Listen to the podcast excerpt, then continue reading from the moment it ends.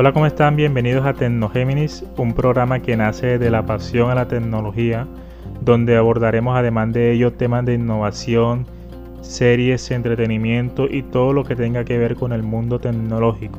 Mi nombre es Luis Manuel Pinto, ingeniero de sistemas apasionado por la tecnología y es un gusto para mí poder estar contigo y presentarte todo esto desde una perspectiva de enfoque fresco y un lenguaje ameno para ti. Así que sin más preámbulos arrancamos.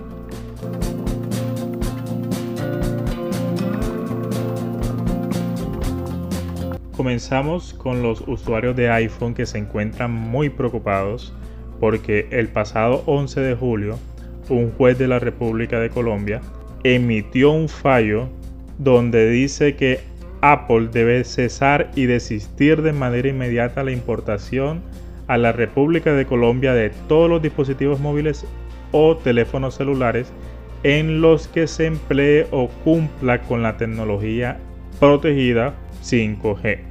¿Qué pasa? Para ello tenemos que remontarnos a una vieja disputa que existe en muchos países entre Ericsson y Apple por una patente que utiliza Apple, propiedad de Edison, en sus chips 5G. Pero señoras y señores, ¿qué es el 5G? El 5G no es aquella tecnología que pone en peligro a la salud, no es aquella tecnología creada para inyectarnos el coronavirus, ni mucho menos una tecnología que mata aves como se ha dicho en muchos casos. Hay muchos mitos sobre esta tecnología, la única verdad es que es la quinta generación de redes móviles existentes y la más moderna hasta la fecha. La primera generación solo permitía conversaciones entre los usuarios. La tercera trajo la conexión a Internet. Y ahora la quinta es la que multiplica exponencialmente el número de dispositivos y la velocidad de conexión. Según el país de España, la compañía sueca Ericsson fue la, la primera compañía en alcanzar la tecnología 5G. Después de alcanzar la tecnología 5G, en Colombia a Ericsson se le concedió la patente en el año 2019, la cual le permitía o le permite el desarrollo de la tecnología 5G en el país. En el momento en que Apple entró a negociar con Ericsson para la distribución de sus productos que utilizaban esta patente en su chip 5G, Apple consideró que las tarifas de la licencia que pedían eran muy altas y hasta la fecha no ha pagado lo requerido y se han ido a juicio en muchos países. Ante esto, el juez 43 del circuito de Bogotá consideró que Apple violaba las normas de patentes en nuestro país. Pero ¿cómo afecta esto a los colombianos? El juez ordenó una medida cautelar en contra de Apple, en el cual indicó que debe tener toda venta de productos con chip 5G. Esto significa que los colombianos que hayan adquirido los dispositivos afectados no tendrán ninguna repercusión y podrán seguir usándolo, aunque se dejen de vender en el país, pero se dejará de importar por el tiempo que dure esta medida cautelar. No vendrán con la misma disposición o en las mismas cadenas. Cabe recalcar además que Apple no tiene una tienda oficial en Colombia, sino que se distribuye a través de operadores y cadenas mayoristas. Los teléfonos que van a ser afectados por esto son el iPhone S del año 2022, el iPhone 13 en todas sus presentaciones, el mini, el Pro, el Pro Más, el iPhone 12, el iPhone 12 mini, el iPhone 12 Pro, el iPhone 12 Pro Más, el iPad en su versión de 11 pulgadas Y el iPad Pro de 12.9 pulgadas, el iPad mini y el iPad Air. ¿Es permanente esta medida? en contra de Apple? Bueno, lo que dicen y lo que hemos indagado es que la decisión no es permanente, ya que existe la posibilidad de que las compañías lleguen a un acuerdo, lo cual puede suceder o puede cesar esta medida cautelar si Apple decide pagar las regalías que exige Ericsson por cada dispositivo vendido. Si no, Apple irá a juicio, a un juicio que ya tiene pendiente por tema de patentes en Estados Unidos y pretenderá de que en Colombia se aplique la justicia basada en lo que suceda en ese caso. Esto ha sido un conflicto que data de ya varios años, donde Apple ha luchado contra Ericsson alegando tarifas muy altas o alegando tarifas exclusivas que para nada se comparan con la competencia. Ya veremos en qué terminará esto, por lo pronto los usuarios de iPhone están muy preocupados y con razón ya que se prohíbe esta venta momentáneamente. Además, esto dificulta la innovación en Colombia, puesto que Apple pretendía abrir una tienda oficial en nuestro país. No sabemos qué va a pasar. Por lo pronto existen Apple Store oficiales en Estados Unidos, México y Brasil. La próxima va a ser Colombia. Con esta decisión posiblemente la compañía se eche para atrás. De todas maneras, estaremos informando sobre esta situación que afecta y preocupa mucho a los usuarios de iPhone.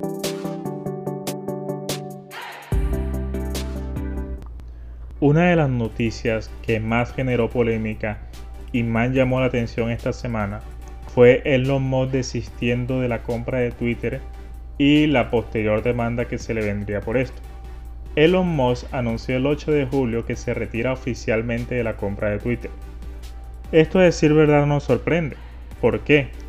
porque de que se anunció la compra en Twitter en abril de este año, del año 2022, el acuerdo no ha estado muy bien, ha sufrido todo tipo de tropiezos, de hecho han acusado a Elon Musk de hablar mal del Twitter y de crear una atmósfera negativa para desvalorizar las acciones de Twitter y poder comprarlas a un precio mucho más barato. De hecho, la razón principal por la que, según Elon Musk, no compra Twitter es porque existen o existían muchas cuentas bots en la red social, que es algo que él estaba argumentando desde el mismo momento en que presentó la oferta de compra en abril por un valor cercano a los 44 mil millones de dólares. Recordemos que Elon Musk ya tenía una participación del 9% en las acciones de Twitter. Sin embargo, para implementar lo que él denominaba una libertad en Twitter y que la red social fuera mucho más abierta, él quería hacerse cargo de toda o quería apoderarse de toda la junta directiva. Días después que el multimillonario de origen sudafricano dejó en el limbo el contrato cuando explicó que lo estaba considerando, hasta que la red social supuestamente le diera los datos reales sobre los usuarios que alberga la plataforma. Por su parte, el equipo de Twitter argumenta que los datos que se le habían entregado, recordemos que ya esto dentro de las normas de Estados Unidos ya se habían sentado las partes y ya se había entregado una información, Twitter argumentaba que estos datos eran 100% reales. Finalmente, a principios de junio, la red social compartió absolutamente todos sus datos con Elon Musk, con el fin de facilitar mucho la compra. En la mañana del 8 de julio se levanta el mundo con la noticia de que el acuerdo se estaba diluyendo, porque el equipo de Elon Musk había determinado que no hay una manera efectiva de conocer con exactitud la cantidad de cuentas bots. Como punto interesante, en el acuerdo no estaba entregar esa información. Sin embargo, Elon Musk consideraba que esto era de vital importancia para poder cerrar el acuerdo. Muchos argumentan que Elon Musk utilizó la red social, utilizó a Twitter, con el fin de que pudiera hablar mal de ella y que ésta se desvalorizara para él poder comprarla a un precio que sería mucho menor a lo que se planteó inicialmente. De hecho, el equipo de abogados de Elon Musk presentó ante la SED, que es la Comisión de Bolsa y Valores de Estados Unidos, el documento legal para deshacer el acuerdo de compra, el cual sigue esta misma línea de que Twitter estaba incumpliendo las disposiciones del acuerdo donde supuestamente se hacían representaciones falsas y engañosas de lo que eran las cuentas. Durante casi dos meses, Moss ha buscado incansablemente que Twitter le revele esta información. Twitter argumenta de que esto no era parte del acuerdo, y efectivamente, investigando y analizando esta noticia desde hace mucho tiempo, en, abril, pudimos comprobar que no estaba escrito textualmente que Twitter debería entregar la información de los bots. Twitter argumenta que ya entregó toda la información. Elon Musk desiste de la compra. Muchos argumentan de que no tenía tampoco suficiente recurso ni la liquidez para poder comprarlo sino que habría utilizado parte de la compañía Tesla, de la cual es dueño, para poder comprar Twitter y hacerla según sus términos en una red social mucho más libre. Cabe recalcar que en Twitter se mueve mucho el espacio de opinión. Hoy en día quien controla la red social podría tener una gran cantidad de poder y podría controlar la, el timeline más importante en el mundo. Veremos a ver qué pasará, pues Twitter está en este momento en un limbo y que exige que se cumpla ese acuerdo legal y exige que pueda ser vendida. Entonces no sabemos qué pasará, seguiremos informando para ver hasta dónde termina esta situación.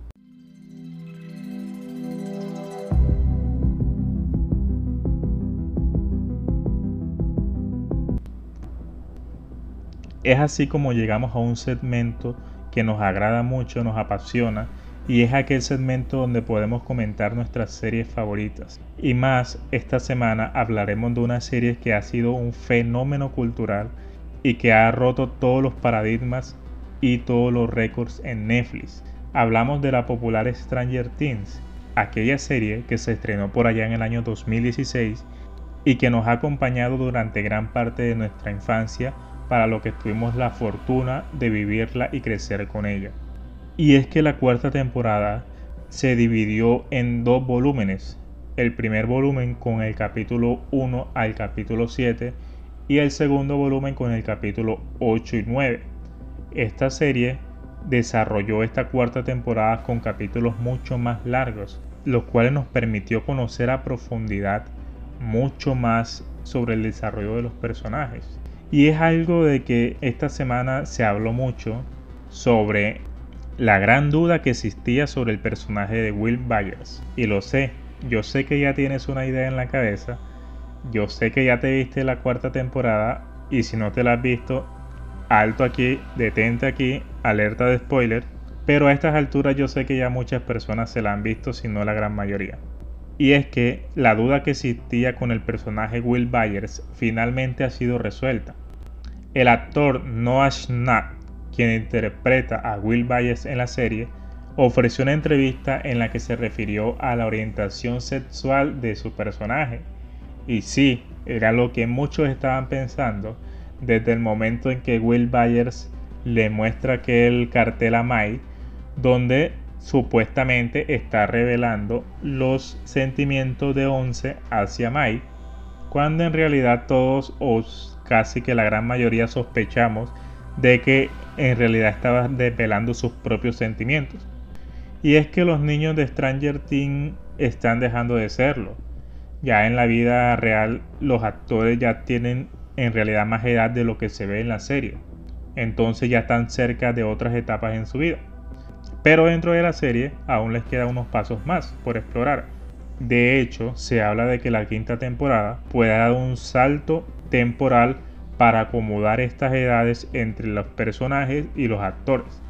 Dentro de los pasos que aún nos quedan por explorar están aquellos en los que se aproxima a los personajes con sus emociones, deseos y autopercepción. Estos aspectos fueron algunos de los explorados durante la cuarta temporada con el personaje que interpretó a Will Byers.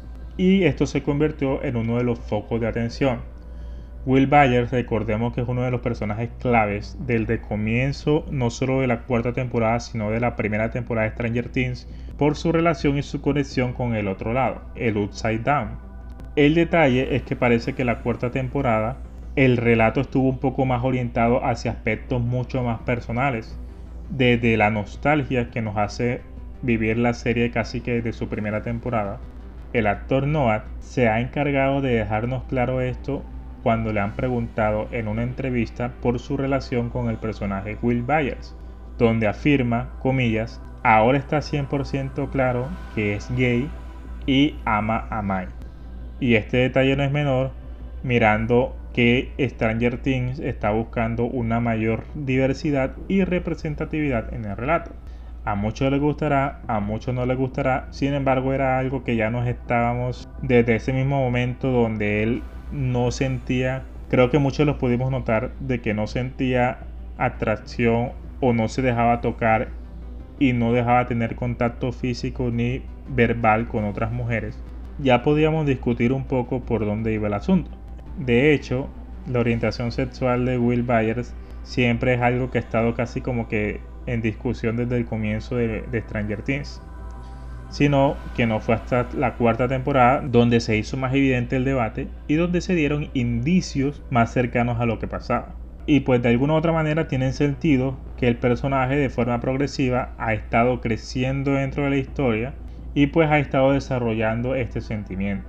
Considerando el actor y considerando los escritores de la serie como que su desarrollo ha sido desde una perspectiva narrativa muy coherente y natural es uno de los personajes que la gente más aprecia y que se le prestó mucha más atención y cuidado en esta cuarta temporada. Quizás no en un rol protagónico, pero sí en un rol mucho más personal y mucho más íntimo. Esperemos, esperemos y yo sé que hay mucha ansiedad, puede haber mucha ansiedad, yo también estoy ansioso, esperemos a ver qué pasa. Hay muchas teorías, especialmente porque siempre ha habido una conexión de Will con el Upside Down se habla de que incluso Petna fue quien secuestró a Will, pero esas son teorías que se encargará Netflix en su eterna demora de resolvernos por allá en el año 2024. Y sí, a mí no me causa mucha gracia que sea en el 2024, pero seamos un poco coherentes. Y es que hemos escuchado ya a los hermanos Doffer, creadores de la serie, decir que incluso la quinta temporada está planeada pero no está escrita. Entonces eso siempre demora. Tuvimos que esperar, recordemos, desde el año 2019, tres años para que nos dieran la cuarta temporada. Y ahora lo más probable es que nos toque esperar por lo menos un año o un año y medio para ver la quinta temporada. Así que amanecerá y veremos.